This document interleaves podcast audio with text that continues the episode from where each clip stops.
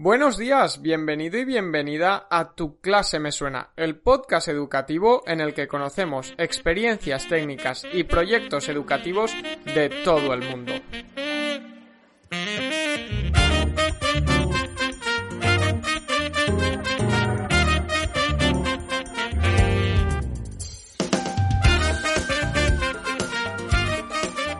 Hola, ¿qué tal? Muy buenos días a todas y a todos. Comienza aquí el episodio 103 del domingo 2 de mayo del 2021 y es que ya estamos ahora sí en la recta final. Entramos en el mes de mayo y es que ya no queda nada para acabar este curso que ha sido en muchos sentidos especial. Y es que hoy tenemos aquí a una gran entrevistada, como no podía ser de otro modo, para empezar este nuevo mes, y ella es María Teresa Paramio, vicepresidenta de la Asociación de Mujeres Investigadoras y Tecnólogas, también conocida como AMIT. María Teresa viene a hablarnos del proyecto que ha tenido una gran repercusión hace unas semanas llamado No More Matildas, que pretende dar visibilidad a las mujeres en el ámbito científico. Pero antes de ir con la entrevista, volvemos un día más a nuestro canal de YouTube, en el que seguimos desarrollando e investigando la herramienta Padlet y cada una de sus organizaciones. Durante esta semana vamos a seguir subiendo mini tutoriales viendo específicamente cómo podemos aprovechar estas diferentes opciones que tiene la herramienta para docentes y también para nuestro alumnado. Podéis encontrarnos buscando en YouTube Sonproyecte o en la web sonproyecte.com barra recursos barra tutoriales. Ahí os dejamos todos los tutoriales que tenemos que son ya más de 25 y acerca de todo tipo de herramientas y también algunos sobre evaluación. Pegadle un vistazo que seguro que alguno os puede ser útil y nada, si queréis que hagamos alguno en específico nos podéis contactar en sonproyecte.com barra contacto. Dicho esto, arrancamos el episodio 103 con María Teresa y Chencho y como siempre esperamos que os guste y os aporte. Pues sí, Isaac, aquí estamos un domingo más. Eh, esta vez estoy con Maite Paramio y ya la tengo aquí para, para que nos hable un poco sobre el proyecto No More, no Matildas. ¿Qué tal estás, eh, Maite? Eh, buenas tardes. Chencho, encantada de hablar contigo. Pues nada, comenzamos con la primera pregunta y nos gustaría saber cuál es o en qué consiste el proyecto No More Matildas. Es, un, es eso, es una campaña que hacen pro bono, es decir, de forma generosa, eh, como hacen muchas empresas, ¿no? Que de vez en cuando hacen algo generoso, pues este grupo de esta agencia que se llama Getting Better, que no la conocíamos, la verdad que es una agencia de publicidad y una agencia literaria que es la que lleva los medios de comunicación, que se llama Dos Pasos, nos llamaron para decirnos que si queríamos hacer, que si queríamos que ellos nos hicieran una campaña publicitaria, porque nosotros no tenemos ni idea, evidentemente. Yo soy veterinaria, la otra es física, la otra es matemática y de esto no sabemos nada, ¿no? Entonces les dijimos, bueno, sí, siempre que sea serio, ¿no? Y que no se digan cosas raras ni exageradas ni que no, no sean. Entonces eh, nos propusieron hacer este tema de no mormatildas. El, el no mormatildas es, es un es un síntoma, ¿no? Un síndrome de una patología que es, pues eso, Em, la invisibilización del trabajo que hacen las mujeres en la ciencia. Y se llama Matilda, se llama Matilda porque una, mm, una socióloga que empezó a estudiar eh, el comportamiento de los hombres y cómo eh, hacían, cómo se les eh, mostraba en, la, en los medios de comunicación, pues vio que las mujeres mm, se las olvidaba mucho, ¿no? De las mujeres no salían mucho. Y entonces esto fue un estudio de los años 77 o casi 80, hace muy poco, ¿eh? Y entonces puso a esta patología de que a las mujeres no se las nombrara en las publicaciones, ni se las citara, ni se las invitara a las conferencias, etcétera, con el nombre de una feminista, una sufragista americana que se llamaba Noel Matilda, que está toda esta historia en nuestra web de, de No More Matildas. Pero todo esto además viene porque Matilda es como el femenino de Mateo y Mateo era el evangelista Mateo que tenía una parábola que decía al que más tiene, más se le dará. Y el que no tiene, nunca se le, eh, se le dará. Y esto es exactamente lo que pasa con las mujeres y lo que pasa con muchas mm, partes de, con muchos grupos sociales. Es que hay unas veces, hay algunas personas que son las que siempre salen en todos los sitios, a las que siempre se dan los premios y una vez que empiezan en, esta, en, esta visualización siempre son los mismos, ¿no? Y evidentemente a las mujeres, como nunca se nos empieza a reconocer desde el principio, pues nunca se nos reconocerá jamás porque al que más tiene más se le da y al que menos tiene eh, nunca se le dará nada. Que era la parábola de Mateo que también por eso se llama el nombre de Matilda, ¿no? Entonces, eh, la palabra Matilda tiene estas dos connotaciones. Una por este efecto Mateo, ¿no? Que nunca tendremos nada porque nunca empiezan a darnos nada. Y el efecto de una sufragista que se llamaba Matilda Joy, que es eh, como se pone el nombre cuando se hacen los estudios sociales sobre eh, la ciencia y era uno de, los objetivos eh, que, nosotros queríamos, ¿no? Lo de la visualización de lo que se hacía, eh, lo que hacían las mujeres. Y bueno, pues entonces esta esta mm, esta agencia de publicidad que Tim Betar, pues hace con sus profesionales de la publicidad y artísticos, pues hacen esta esta campaña. Nosotras ponemos el texto, decimos qué biografías son las que nos interesan que aparezcan, ¿no? Para que sean un poco de todas las épocas, de todos los continentes, un poco eh, que sea una selección de mujeres, que solo hay cuatro o cinco, claro, eh, representativas. Eh, y bueno, pues llegamos a hacer la campaña en común y, a hacer una campaña que, que, que ha tenido mucho éxito, ¿no? Eh, y nos has hablado, bueno, nos ha hablado de Amit y también por poner un poco, por ponernos en situación también, ¿nos podrías decir qué, qué es Amit? Pues mira, AMIT es la Asociación de Mujeres Investigadoras y Tecnólogas y es una asociación que se crea cuando en el año 97 en Europa empiezan a ver que hay un problema entre las mujeres que empiezan a hacer carreras científicas y después cómo van desapareciendo a lo largo de la profesión, ¿no? Y eh, hacen el primer estudio, el primer estudio donde ven que muchas de las mujeres que han estudiado luego no se dedican a la ciencia.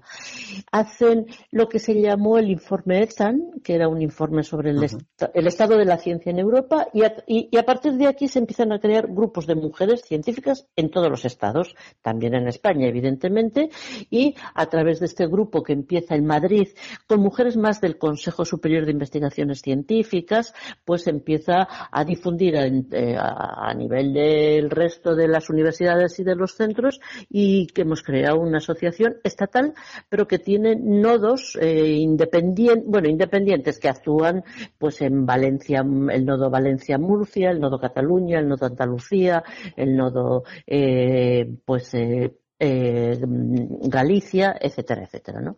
Y, tiene objetivos, pues eso, visualización de las mujeres, que se cumplan todas las normativas de paridad en todos los órganos colegiados, que eh, estudiemos un poco por qué eh, desaparecen las mujeres de las carreras científicas, porque hay tan pocas catedráticas, porque hay tan pocas directoras de centros de investigación, y damos y aconsejamos también eh, normativas que podrían ayudar para evitar esta discriminación.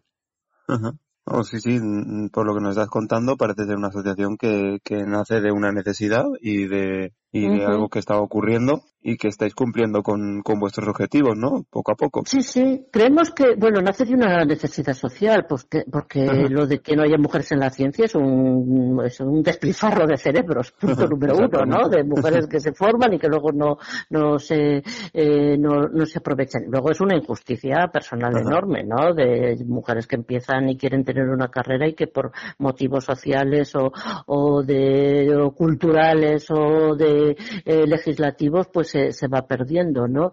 Entonces, bueno, creemos que es una, eh, que, es un tema no solo en la ciencia, es en todas las profesiones, ¿no? La, la, la, situación de las mujeres, ¿no? Pero, pero vamos, estamos convencidos de que es un objetivo muy ampliamente, si lo explicamos y lo comprende y se comprende, pues ampliamente apoyado socialmente, claro. Sí, yo creo que es, un, es una lucha de todos y es, es, algo necesario, vamos. Exacto. Eh, y lógico. Exacto, bueno, exacto, de todos.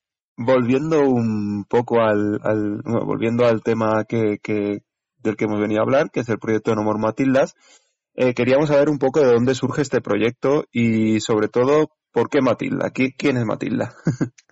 Bueno, eh, ya te digo, el proyecto surge y, nosotros llevamos desde el año 2001, 2002 que empieza la asociación, haciendo y, reivindicando que se visualice que hay montones de mujeres trabajando en la ciencia, que nadie las conoce y que los premios luego se dan solo a los hombres y que en los medios de comunicación solo preguntan a los hombres, bueno, como el caso, por ejemplo, que estamos viviendo de la pandemia, ¿no? Vamos, en los laboratorios de virología están llenos, llenos de mujeres, ¿no? Y todavía se ven más las caras de, los hombres, ¿no? Entonces este era un objetivo muy importante nuestro, ¿no? Eh, y, luego eh, aparte eso de, que queremos que, que, se visualice, pues nos parecía que todos los problemas que encontrábamos y que creemos que es un problema social importante porque la ciencia tiene un papel importante en el futuro, como todo el mundo sabe, los grandes eh, retos que tenemos de la alimentación, el cambio climático, la medicina, las epidemias, todo eso necesitan muchos científicos. Y las niñas parece como para que ciertas carreras no son muy, muy, no están muy motivadas, ¿no? Entonces, bueno, con este nombre Matildas pretendíamos que las niñas se motivaran más que en los libros de texto aparecieran más mujeres científicas, ¿no? Que se ha demostrado que, que, que, que, se conocen muy pocas, muy, pocas, ¿no? Exactamente. Y como sensibilizar un poco que eh, para que, sobre todo con las niñas, ¿no? Cuando, cuando empiezan a, a, a, tener sus preferencias, pues hay muchos estudios donde dicen que ya a partir, fíjate qué cosa más triste, que a partir de los siete años ya las niñas piensan que para ellas no va a ser ni las matemáticas, ni la tecnología, ni la ciencia. Que ellas estarán más en las sociales, en las humanidades, en, otros tipos de, ciencia, ¿no? Y bueno, pues el, programa este de No More Matildas, entre otras cosas, queríamos, eh, desde luego, que, esto se, que esto se, se, se eliminara, ¿no? Sí, sí, ahí los resultados los hemos visto y en eso iba, iba encaminada la tercera pregunta, en, en cuál ha sido la repercusión que ha tenido todo, todo, todo este tingado que habéis montado con Amor Matilda. Eh, pues mira, una repercusión muy importante. Bueno, lo primero, eh, ha, conocido que existíamos, que, que no éramos, no, éramos muy, muy conocidas como asociación, ¿no? De mujeres investigadoras y tecnólogas. Luego, bueno, pues eh, nos llamó hasta el Ministerio de Educación, ¿no? incluso los, los, editoriales de libros de texto, porque una de las cosas era que estas mujeres tienen que estar en los libros de texto, ¿no? Mujeres que, que han impactado muchísimo en la ciencia y que no se las conoce, ¿no? Eh, y entonces, bueno, pues sí, sí, sí, nos, claro, nosotros no somos expertas en enseñanzas, eh, en las enseñanzas básicas y medias, pero ayudamos a, a, todo lo que sea eh, la búsqueda de, científicas de cada uno de nuestras especialidades, además, ¿no? Porque estas mujeres se conocen dentro de los profesionales. Lo que no se conoce es socialmente, ¿no? Las, las, las mujeres estas históricas. Entonces, bueno, eh, esto ha sido una sensibilización importante. Luego, como esto la hicimos en enero y el 11 de febrero era el Día de la Mujer y la Niña en la Ciencia, pues eh, nos avisaron, eh, de, nos, nos mandaron pues muchas cosas que estaban haciendo los colegios sobre este tema de no mormatildas, ¿no? Eh, que nos hizo muchísima ilusión porque con niñas muy pequeñas, pues tú cómo crees que hubiera eh, sido la vida de la científica tal, ¿no? Que, que, hubiera hecho a los ocho años. O, bueno, quiero decir que, que los colegios como muy imaginativos, pues hicieron muchas eh, actividades sobre este tema, que esto nos gustó mucho, ¿no? Y luego, eh, bueno, los medios de comunicación, pues, pues, pues todo el mundo empezó a decir, oye, que sí que es verdad y que es verdad que a las mujeres se las visibiliza poco en la ciencia, pero también en el periodismo, pero también en la docencia, en la pedagogía, en, en muchos temas, ¿no? Y, y, y, bueno, pues sí, sí. Pero bueno, ahora que se ha pasado un poco el boom, volvemos a nuestro día a día, que es eh, ver que los, en los, en las, eh, cuando hay eh, reuniones científicas todavía siguen llamando solo a hombres, cuando hay mesas redondas sobre algún tema de mm, alguna especialidad, siguen siendo solo hombres y bueno, seguimos pues estando al tanto para denunciar que no pasen estas cosas, ¿no? Que, que tiene que ser paritario y que es por ley, ¿no? Que hay una ley que dice que él eh, tiene y, y, y, que es además también por pues por, por, por, por justicia social porque hay muchísimas mujeres expertas en muchas cosas, ¿no?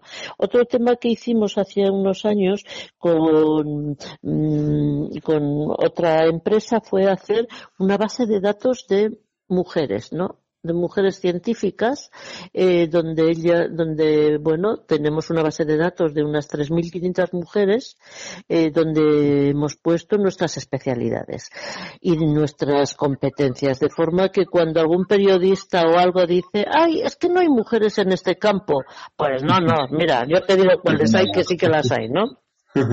Sí, sí. Sí, y este era otro, otro, otro tema importante, el de, esto nos lo financió el primer año a tres media, ¿no?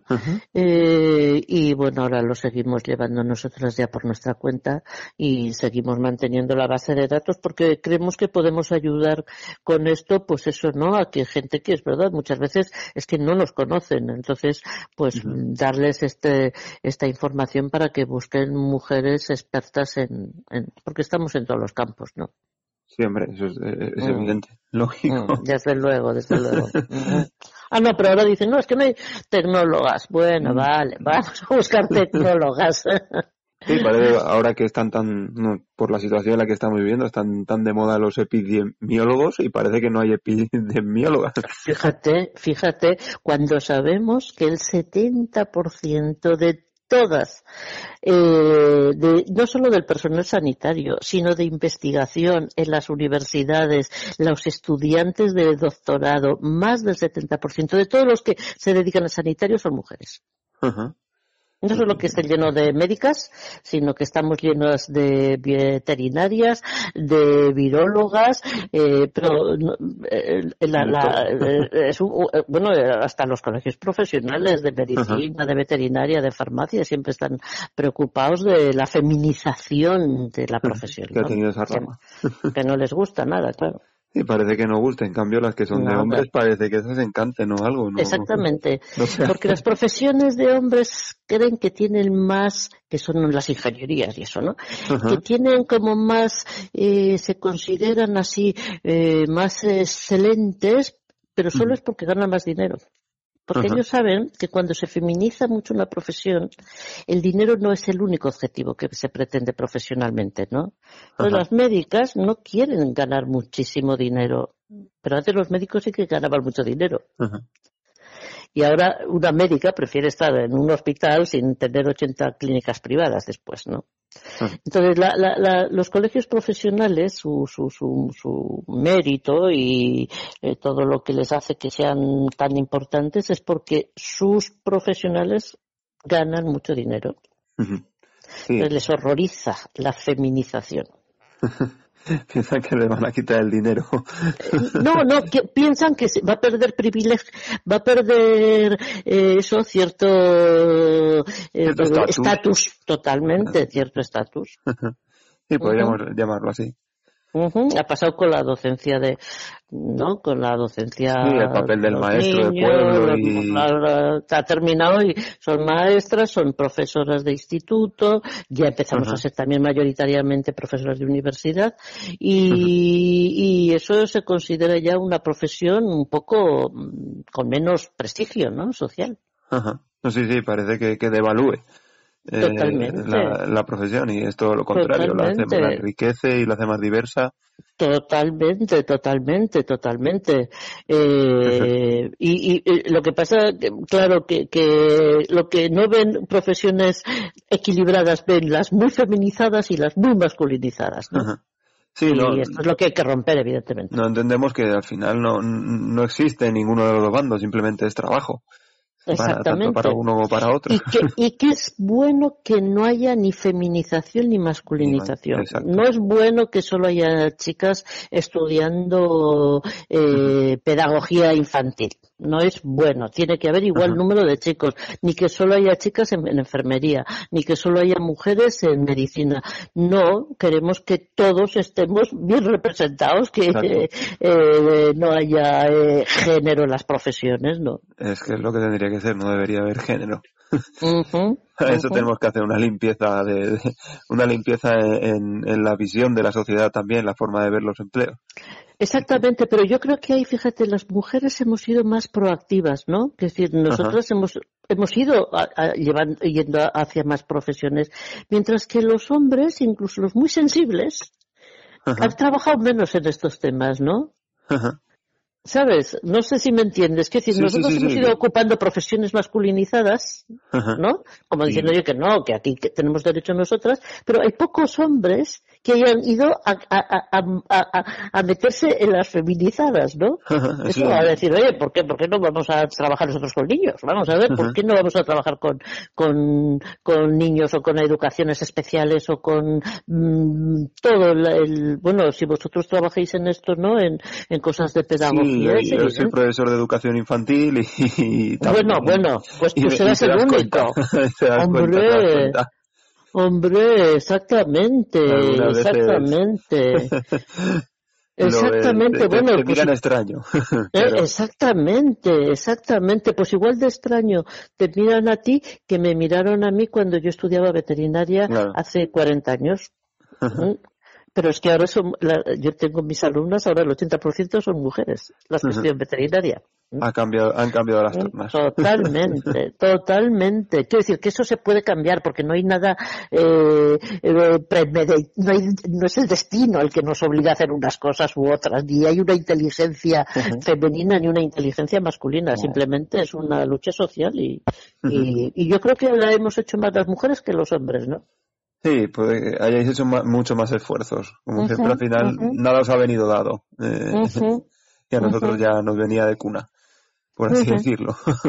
Un poquito, sí, sobre todo eso, sobre todo los que sois, los que sois ya de las generaciones que queréis hacer otras cosas, ¿no? Que, que eso, pues educación infantil, es el, si tú lo dices, es, el ejemplo clarísimo, ¿no? ¿Qué es eso de que todo lo infantil sea para las mujeres? ¿Por qué? ¿Dónde, dónde eh, está escrito eso, no? Pues parece que está ahí escrito en algún sitio. no sabemos dónde, pero parece que está escrito. Pues bueno, en algunos sitios, porque ya sabes la, situación que hay, por ejemplo, en Finlandia y en otros países. No Exacto. No, no, no, no es igual. Pero aquí aún tenemos que quitarnos esa, esa ramita. esa ramita del trabajo y luego también de la dignidad y del bien, las buenas remuneraciones, ¿no? Exacto. Sí, todo está ahí, todo está ahí englobado. Exactamente, exactamente. Quiero decir que si, como en Finlandia o en algunos sitios, eh, eh, dar clases a niños sabiendo lo trascendente que es, en vez de ser salarios cutres, fueran salarios muy altos, ¿no? Todo el mundo querría estar. Todo que, sí, exactamente. Al final todo lo llevamos al dinero y tampoco es la forma de ver las cosas. bueno. Sí, sí, bueno, es el precio que ponen, ¿no? Exacto en, en línea de todo esto que estamos hablando y, volviendo también al proyecto, a los proyectos que también hacéis como AMIT, nos, nos gustaría saber cuáles son las actuaciones que, que estáis haciendo en los colegios, en los institutos, o qué se hizo con el proyecto No Matilda en los colegios e institutos. Siendo sincera, nosotros para nosotros es muy difícil llegar a los colegios y a los institutos. Es decir, no, no, trabajamos en ellos y los colegios y los institutos están muy cerrados a sus profesionales, ¿no? Y no dejan mucho entrar. Eh, cada vez que nos invitan, vamos. Punto. ¿eh? Y como sabemos, eh, aunque nuestro trabajo es más, sobre todo con las jóvenes que se empiezan la carrera científica, ¿no? Con estas nos dedicamos muy especialmente. Pero como sabemos la trascendencia que hay en los colegios, pues es lo que te ponía, ¿no? Nosotros, por ejemplo, aquí en Cataluña, con poco éxito, la verdad, con poco éxito, pues hacemos un, un premio que damos cada año y además lo hacíamos en un sitio precioso del CSIC, ¿no? Del Consejo Superior de Investigaciones Científicas y eso, a los mejores trabajos de bachillerato el trabajo de, de, investigación que hacen al final del bachillerato, ¿no? Que él nos los mandaban los, los que se dedicaban a temas de, estos temas de mujeres y ciencia, ¿no? Los que se habían hecho sobre estos temas y luego nosotros dábamos un premio que son 500 euros en, en, el FENAC o en Amazon en un sitio de estos. Nunca hemos recibido más de nueve o ¿eh? Y fíjate que en Cataluña aquí hay montones de gente. ¿eh?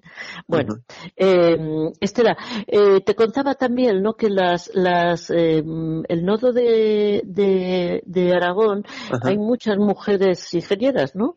Y, y tienen un programa muy bonito que se llama Una ingeniera en cada cole y entonces van mm, a hacer trabajos a los colegios y hacen actividades sobre la electricidad, la fotografía, ¿no? Eh, cosas como para, para animar a las, a las niñas y han hecho un libro precioso eh, de una ingeniera en cada cole, ¿no? Diciendo lo, lo interesante que es trabajar en las, en las ingenierías o la informática o en estas cosas, ¿no? Eh, pero no más, ¿sabes? No, no, no tenemos una gran incidencia en las enseñanzas básicas y medias.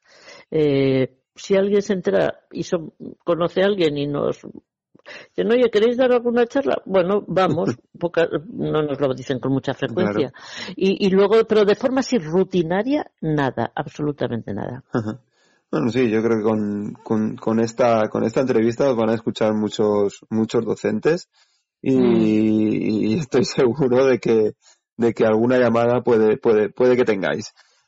Pues ya, ya, te digo que después de esto de No More Matildas y que habíamos sido así tan populares, pensaba, también aquí en Cataluña, pensábamos que este año tendríamos más trabajos de bachillerato, ¿no? Para, para el premio. Y bueno, pues que podríamos eh, hacer cuando nos dejaran libres, podríamos hacer así un acto más, porque lo hacemos con las niñas que han ganado el premio o los niños, que en esto no tenemos problema, eh, con los tutores, con, ¿no? Viene los padres a veces y hacemos así un acto bueno. Bueno, pues este año hemos tenido ocho trabajos. Y sí que sabía, y bueno, ¿cómo lo hacíamos nosotros? Pues escribimos a los institutos y les decimos, nos dieron unas direcciones de la Consellería de Educación de los institutos de todo Cataluña y les mandamos un, un, correo electrónico diciendo que dábamos estos premios, ¿no? Que eh, los que los niños y las niñas que hicieran el trabajo sobre estos temas, pues que podían podían presentarlo y, y, lo leeríamos, ¿no? Y yo ahora los estoy leyendo, los que nos han presentado, pero bueno, mm, siguen siendo muy pocos.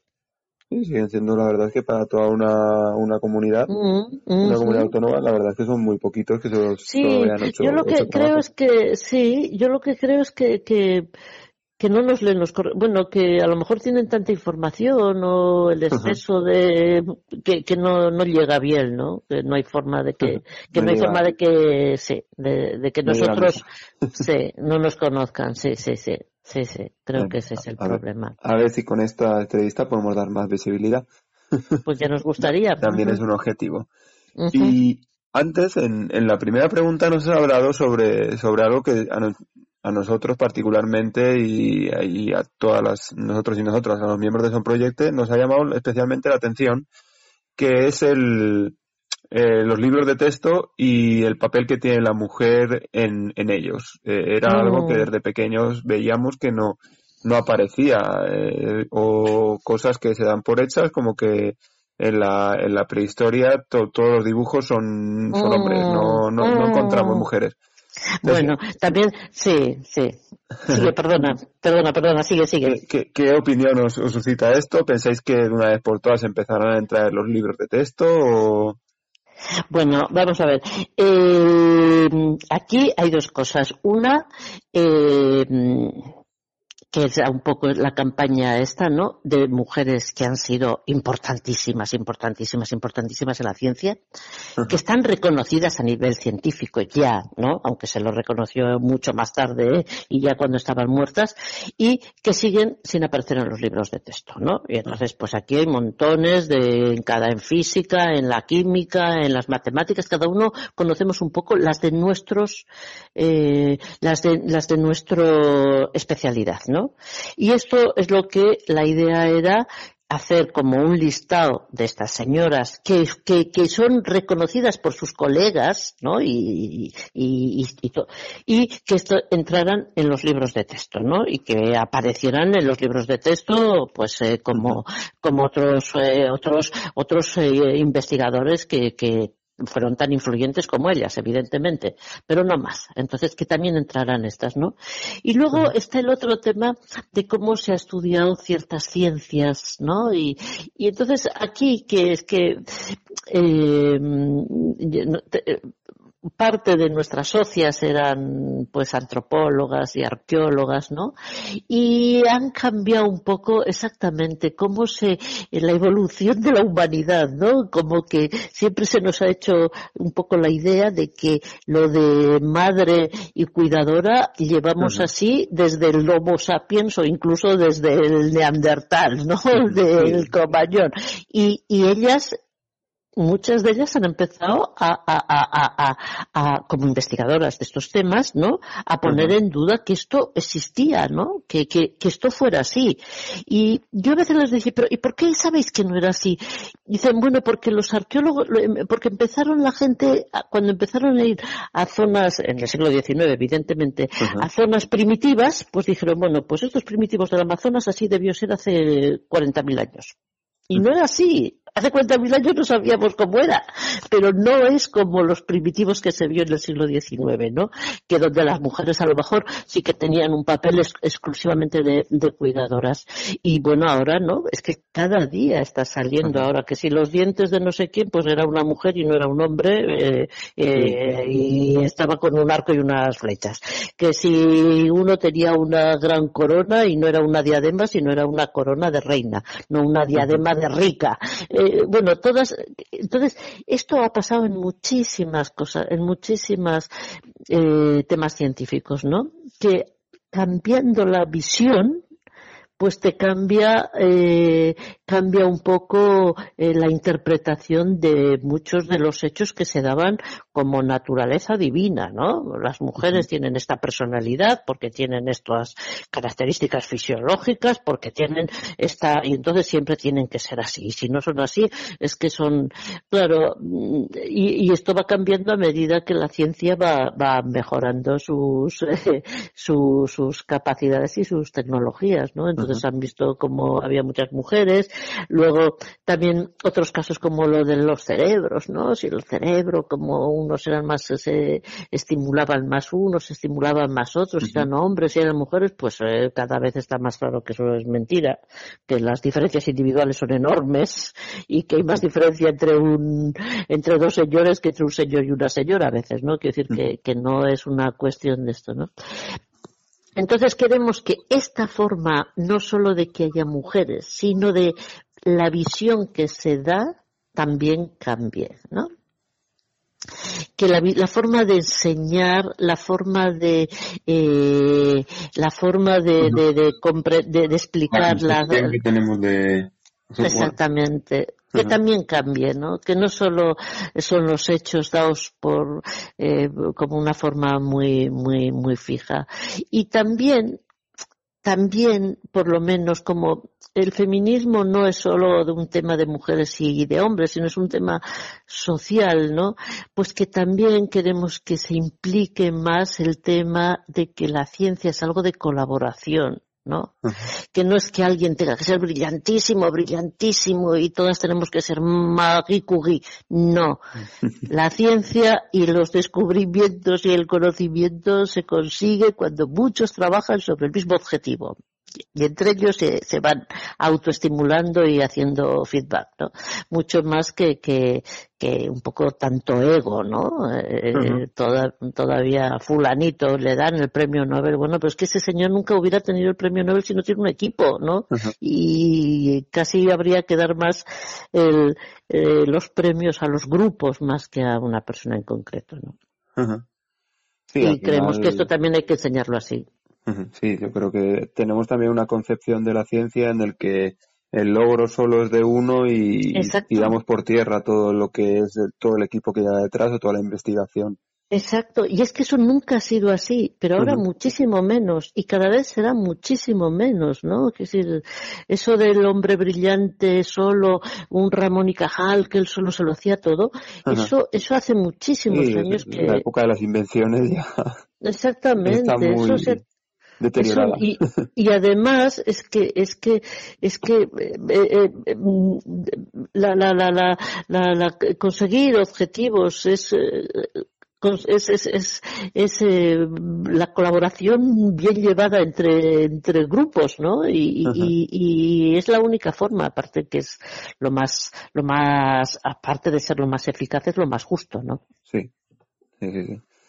Que no se lleve todo el, todo el mérito solo uno, sino que, que todo el equipo que tiene detrás. Exactamente, porque es que no es verdad que tenga solo el mérito y además eso se hace una especie de, eh, pues de, de, de, de, mitos, ¿no? Ese señor es como que, bueno, pero, y eso, eso, eso, también hay que enseñar eso en los colegios, ¿no?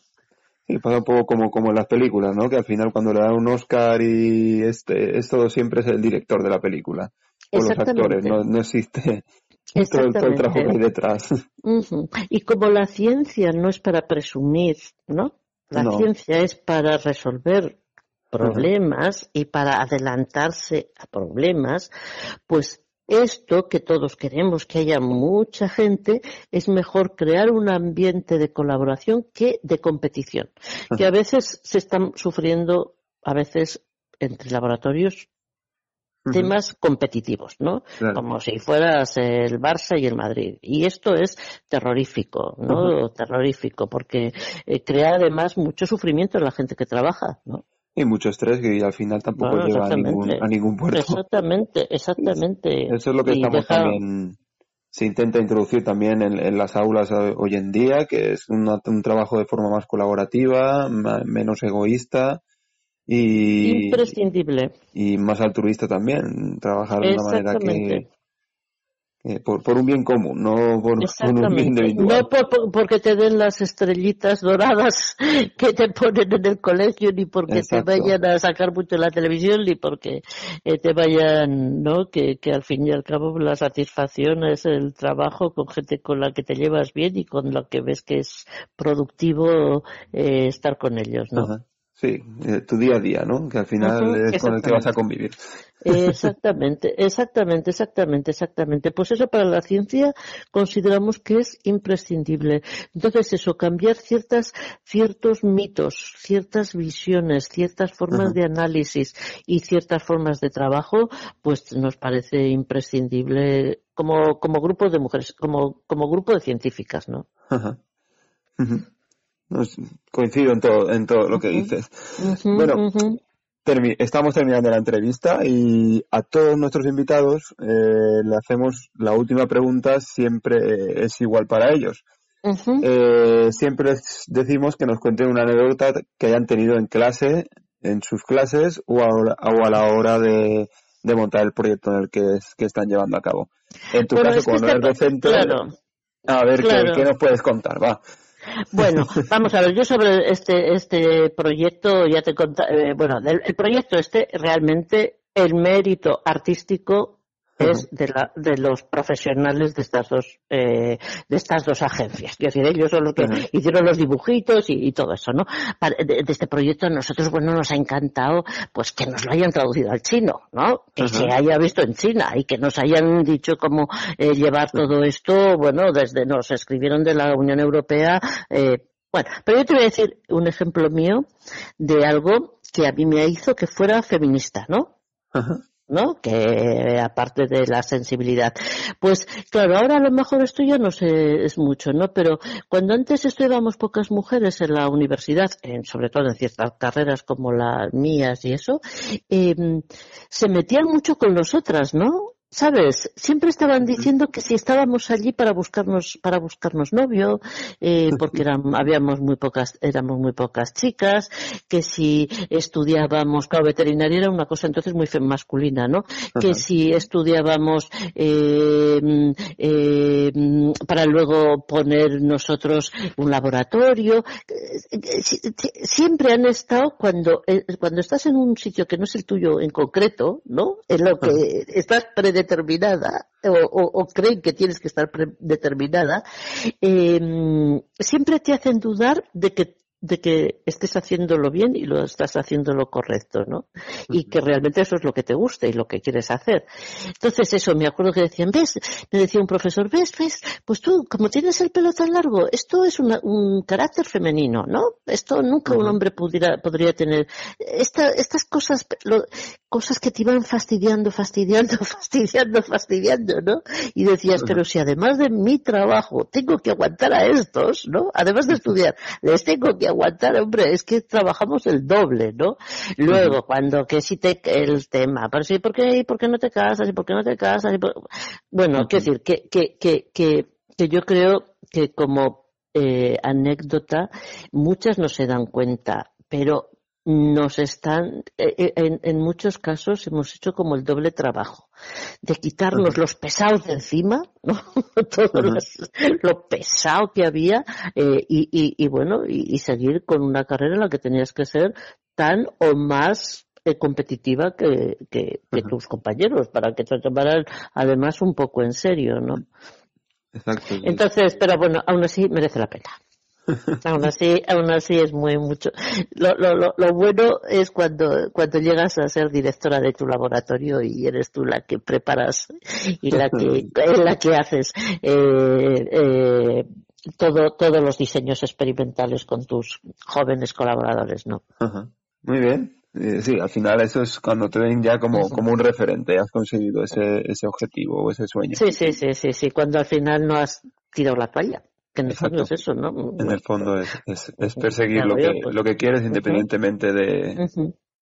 Y lo que has dicho tú es fundamental. Lo que tenemos que, lo que se tiene que hacer es que el día a día sea satisfactorio y agradable. El día a día. No lo que llegaré dentro de 40 años y lo que me van a premiar dentro de 30, sino que cada día eh, hagas lo que más te gusta. que cada día sume, sí. exactamente. Eh, sí, sí, me alegro mucho de haberos pues, conocido. Esto ha sido todo. Muy bien. Saludos. E igualmente, un abrazo. Vale, gracias, gracias. Hasta luego. Hasta luego, María Teresa. Muchísimas gracias por este gran episodio y por este proyecto en el que eh, habéis colaborado como la asociación AMIT esencial, como hemos visto, para denunciar esta desigualdad que seguimos viendo entre hombres y mujeres, no solo en la ciencia, como habéis estado comentando, sino también en muchos otros ámbitos. Y con ello destacamos los tres puntos más importantes o que nosotros subrayamos de esta entrevista. En primer lugar, son esos estudios que nos dicen que las niñas, a partir de los siete años, ya se empiezan a separar un poco del ámbito científico. Y esto es muy interesante, ¿no? Porque también nos repercute a nosotros directamente como docentes. Porque además de que es verdad que la sociedad inconscientemente puede ser, nos dirige hacia un camino en que las niñas nos dice que no pueden estar encaminadas a estas ciencias, a la tecnología, nosotros como docentes también tenemos que ser autocríticos y ver que no estamos haciendo tampoco muy bien nuestro trabajo en lo que concierne a esta guía o a esta amplitud profesional que también tienen las niñas, ¿no? Porque no estaremos fomentando de este modo activo que ellas también vayan hacia estas ciencias, ¿no? Así que poco a poco vemos cómo vamos mejorando, pero seguimos teniendo un gran trabajo por delante. En segundo lugar, y relacionado con este primer punto que comentábamos, la visión con la que hemos sido educados, ¿no? Una visión que se ha estudiado y desarrollado eh, alrededor de la historia y las ciencias con una mirada un poco sesgada, ¿no? Que muchas veces eh, es inconsciente y que, y que esto nos recuerda mucho al capítulo en el que hablamos con Sandra Molines acerca de los patios coeducativos, ¿no? Que decía que si no nos formábamos en ver esta visión, esta mirada coeducativa, nuestra mirada por defecto, nuestra mirada inconsciente, es una mirada discriminatoria, ¿no? Y creo que más o menos nos puede pasar algo muy parecido aquí, ¿no? Que nosotros creemos que estamos fomentando una cosa, que estamos desarrollando la historia de la forma en la que la sabemos, pero sin querer es una historia que está, como decíamos, un poco sesgada, ¿no? Un poco inclinada la balanza hacia los hombres y tenemos que ser conscientes de ello para intentar cambiarlo e inclinar al final a una balanza más equilibrada y más real.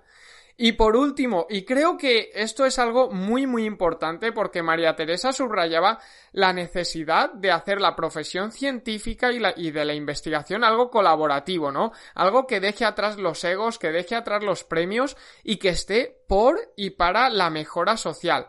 Y es que tal como lo estaba escuchando, algo parecido nos pasa en la educación, ¿no? Debemos remar todos juntos, todos hacia un mismo sitio, colaborar, mejorar compartir y también nutrirnos los unos de los otros para llevar nuestra educación, tanto en clase como nuestra educación en España, ¿no? En, en, el país, a un siguiente nivel. Y por eso siempre vamos a estar desde Son Proyecto, desde aquí, eternamente agradecidos a los profes y las profes que os pasáis por aquí, por este eh, podcast y también a profesionales como María Teresa que venís aquí a aportar, a compartir experiencias, a compartir aprendizajes que al final hacen que inspiremos a un montonazo de gente y que como decimos, entre todos rememos hacia una misma dirección que nos lleve a la mejora tanto personal como global. Y esto es esencial.